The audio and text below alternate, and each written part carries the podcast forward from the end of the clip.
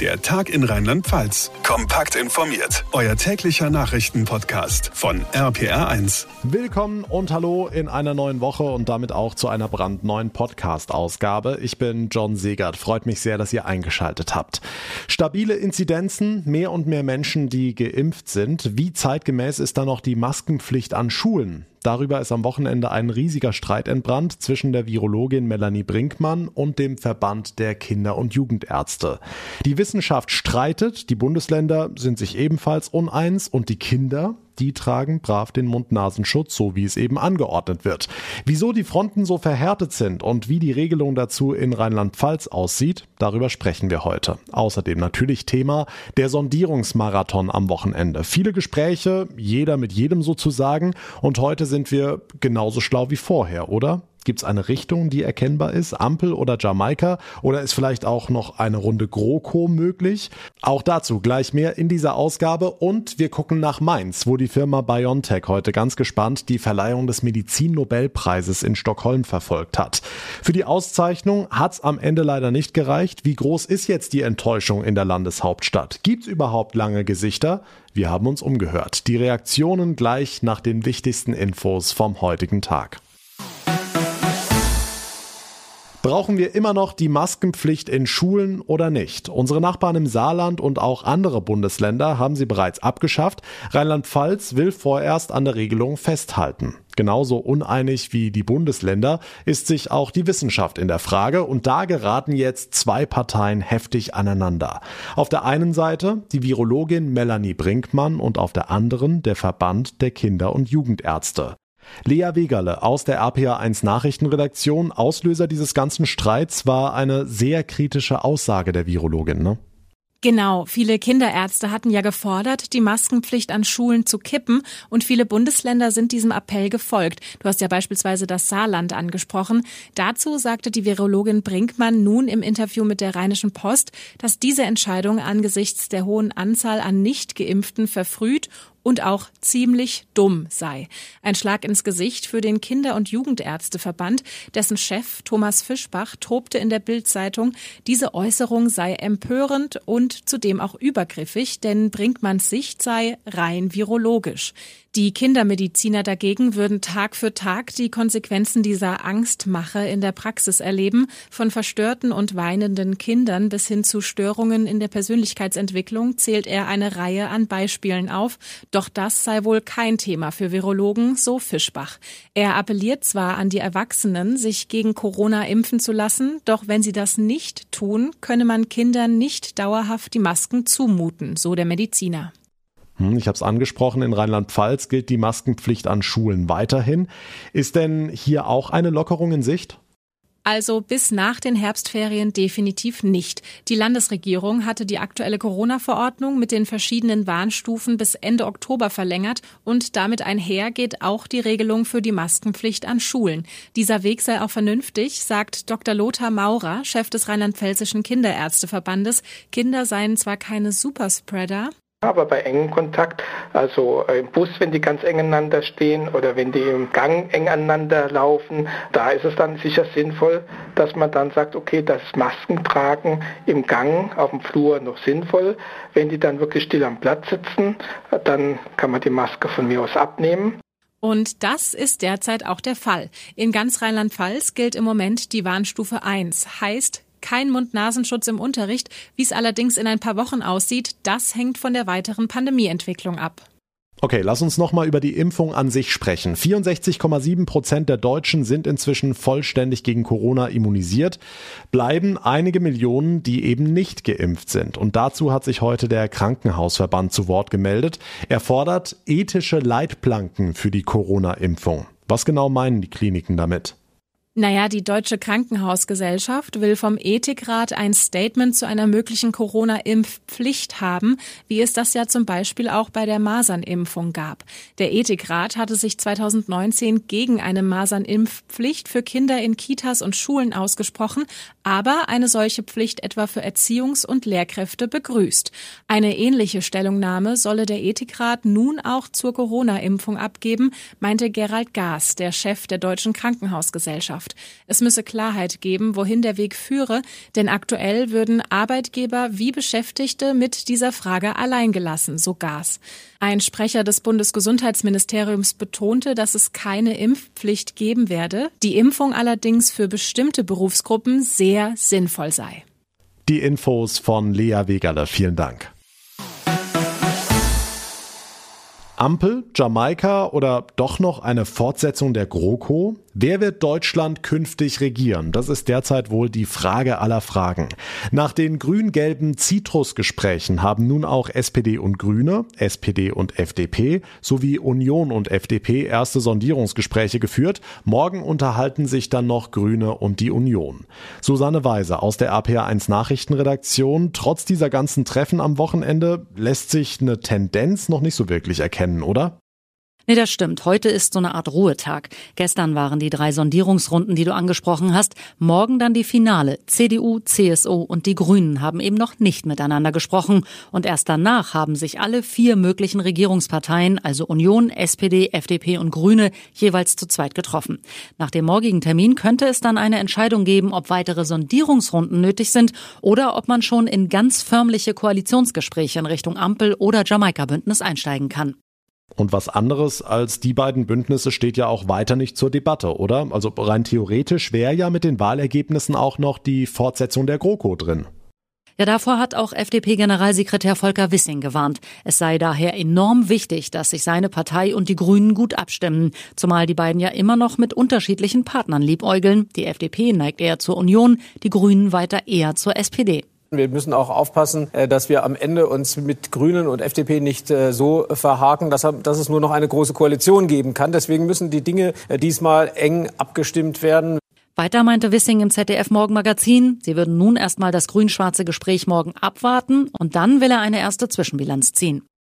Hm, eines der größten Versprechen und Vorhaben in diesen Sondierungsrunden ist ja, es soll alles hinter verschlossenen Türen verhandelt werden und nicht so öffentlich wie 2017, als nach den langen Sondierungen die Jamaika-Koalition noch geplatzt ist.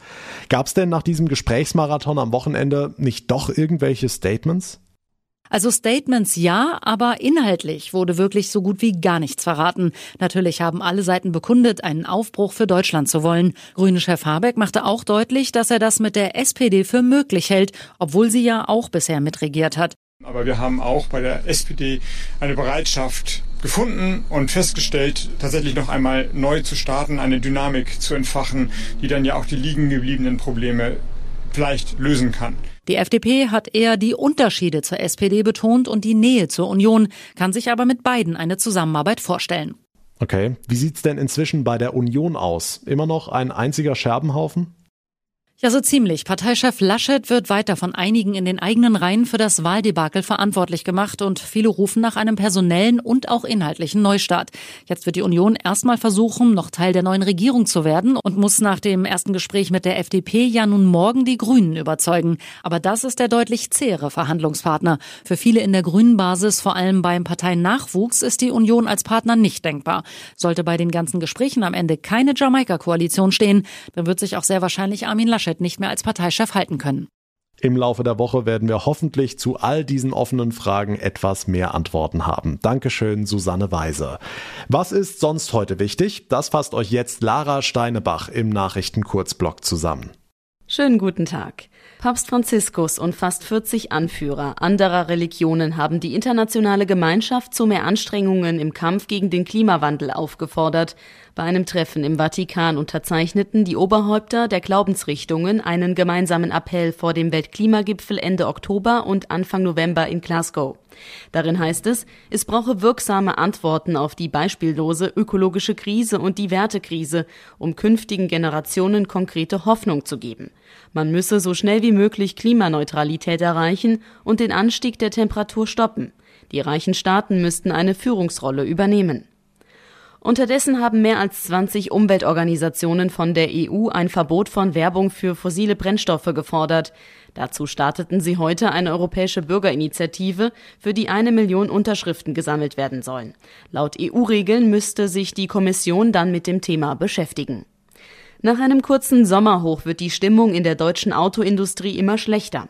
Im September stürzte der Teilindex des Münchner IFO-Instituts für die aktuelle Lage den zweiten Monat in Folge deutlich ab. Er liegt jetzt bei 13,2 Punkten. Im Juli waren es noch knapp 40 Punkte mehr. Die Zahlen zeigten, dass die Autobranche die am stärksten von Lieferengpässen mit Vorprodukten betroffene Branche sei, sagte ein IFO-Sprecher. Die Formel 1 will im kommenden Jahr noch mehr auf Sprintrennen setzen. Bei rund einem Drittel der Rennen werde das Format beibehalten, sagte Geschäftsführer Dominicali bei Sky Sports. Das Sprintrennen war in dieser Saison bereits in Silverstone und Monza ausprobiert worden. Sprint heißt, bei einem Qualifikationsrennen am Samstag wird die Startaufstellung ermittelt. Kommen wir zurück nach Rheinland-Pfalz. Zehn Monate ist die Trierer Amokfahrt inzwischen schon her. Wir erinnern uns, damals am 1. Dezember war ein Mann mit seinem SUV durch die Fußgängerzone gerast und hat fünf Menschen getötet. Viele Menschen in der Stadt und im ganzen Land hat die Tat erschüttert. Heute ziehen die Verantwortlichen erste Konsequenzen. RPA1-Reporter Sebastian Hoffmann für uns auf dem Trierer Domfreihof. Sebastian, die Innenstadt soll durch ein neues Poller-Konzept sicherer werden. Hier direkt an der Zufahrt zur Liebfrauenstraße. Das ist schräg gegenüber von unserem Trierer RPA1 Studio. Da steht schon ein großer Bagger. Auf dem Boden vor mir sieht man so bunte Kreise. Und genau da soll jeweils in der nächsten Woche ein Poller versenkt werden. Die gucken dann rund 1,10 Meter aus der Erde. Je nach Größe ist das so etwa hüfthoch. Aber die sind richtig tief in die Erde einbetoniert. Und die sind dann eben auch so stark, die könnten einen 12 Tonnen LKW aus voller Fahrt bei Tempo 80 komplett abstoppen. Und wenn man sich das jetzt überlegt, klar, bei der Amokfahrt hätte das wahrscheinlich größere Schäden verhindern können. Trias Oberbürgermeister Wolfram Leibe guckt deshalb heute, so viele Monate nach der Tat, auch mit gemischten Gefühlen auf die Baustelle. Natürlich erinnere ich mich an den 1. Dezember. In zwei Monaten werden wir hier die Gedenkveranstaltung haben. Umso wichtiger ist, dass wir hier zeigen, wir versuchen Sicherheit herzustellen, aber gleichzeitig auch zu sagen, eine absolute Sicherheit gibt es nicht. Trotzdem lassen sich Land und Stadt das Poller-System für Trier 6,5 Millionen Euro kosten. Man kann die Innenstadt ja auch nicht einfach komplett abriegeln. Da muss immer noch der Lieferverkehr durch, im Notfall eben auch mal die Feuerwehr oder ein Krankenwagen. Und von diesen Erfahrungen bei der Planung hier in Trier, da sollen in Zukunft auch andere Kommunen profitieren. Der rheinland-pfälzische Innenminister Roger Levens. Ja, natürlich muss man sich auf ein Bedrohungsszenario einstellen, das leider überall greifen könnte. Das heißt, was wir hier machen, ist beispielgebend auch für andere Städte. Wir werden auch andere Städte unterstützen. Im äh, sozusagen ersten Erkenntnisgewinnprozess arbeiten wir mit Trier, mit Mainz und mit Bad Dürkheim zusammen. Aber natürlich sind diese Erkenntnisse und diese Maßnahmen allen Gemeinden offen. Zum Trierer Weihnachtsmarkt sollen dann die ersten Poller rund um den Domfreihof einsatzbereit sein. Bis aber mal alle 40 geplanten Sperren rund um die Innenstadt eingebaut sind, wird es wohl drei Jahre dauern. Die Infos von Sebastian Hoffmann. Sie wurden und werden mit Preisen überhäuft. Mit Dankes- und Lobeshymnen sowieso. Das Bundesverdienstkreuz haben sie natürlich schon mitgenommen. Die BioNTech-Gründer Uhur Shahin und Özlem Türeci, das Impfstoffforscher-Ehepaar aus Mainz. Tja, und seit heute Vormittag wissen wir auch, dass sie den Nobelpreis für Medizin nicht bekommen haben. Schade, aber das Komitee in Stockholm hat vorhin seine Entscheidung bekannt gegeben. RPA1-Reporter Olaf Holzbach, wie groß ist jetzt die Enttäuschung in Mainz? Na, es geht, würde ich sagen. Der Mainzer an sich ist ja Realist und hatte insofern schon so eine Ahnung, dass es bisschen zu früh sein könnte für den Nobelpreis. Weil man eben die Langzeitwirkung nicht kennt. Wenn das hinterher vielleicht doch ein bisschen mehr schief geht, ja, lieber mal abwarten. Vielleicht nächstes, vielleicht übernächstes Jahr, wenn die beiden zu Hause ein paar zusätzliche Regale montiert haben für die ganzen Trophäen und Medaillen. Denn klar ist auch, verdient hätten sie es. Weil die wirklich ja schon über ganz viele Jahre geforscht haben. Das ist eine ganz bahnbrechende Erfindung, die die Leute gemacht haben, haben sehr viel Engagement gezeigt. Ich finde das super, was die Leute geleistet haben und ich finde, denen gehört der Preis. Klarer Befund und wir wollen nicht miesepetrig sein, nur BioNTech verdient mit seinem Impfstoff mittlerweile viel Geld. Wahrscheinlich war auch das ein Forschungsmotiv, das sich andererseits nicht nur für die Geimpften auszahlt. Ist für die Stadt Mainz bestimmt eine gute Reputation. Ein Aufschwung mit Sicherheit, weil es ein renommiertes Unternehmen auch ist. Ja, vielleicht einfach weitere Anbieter. Da würde ich denken, das könnte schon ein Magnet sein für die Stadt. So ist es zumindest geplant am Bioforschungsstandort Mainz mit oder ohne Nobelpreis. Vielleicht kommt hier irgendwann äh, eine Plakette hin oder irgendwie ein kleines Denkmal von wegen hier wurde der Impfstoff erfunden. Ich weiß es nicht. Kein Medizin-Nobelpreis also für die Impfstoffforscher von BioNTech. In Mainz nimmt man es aber gelassen. Dankeschön, Olaf Holzbach, für die Infos. Und damit komme ich zum Ende der heutigen Ausgabe. Wenn euch der Tag in Rheinland-Pfalz gefällt, würde ich mich sehr über eine kurze Bewertung bei Apple Podcasts freuen. Und wenn ihr uns folgt, uns abonniert, geht auf jeder Plattform und seit neuestem auch bei Instagram. Dort haben wir seit kurzem einen Kanal. Einfach nach der Tag in Rheinland-Pfalz suchen und auf Abonnieren klicken.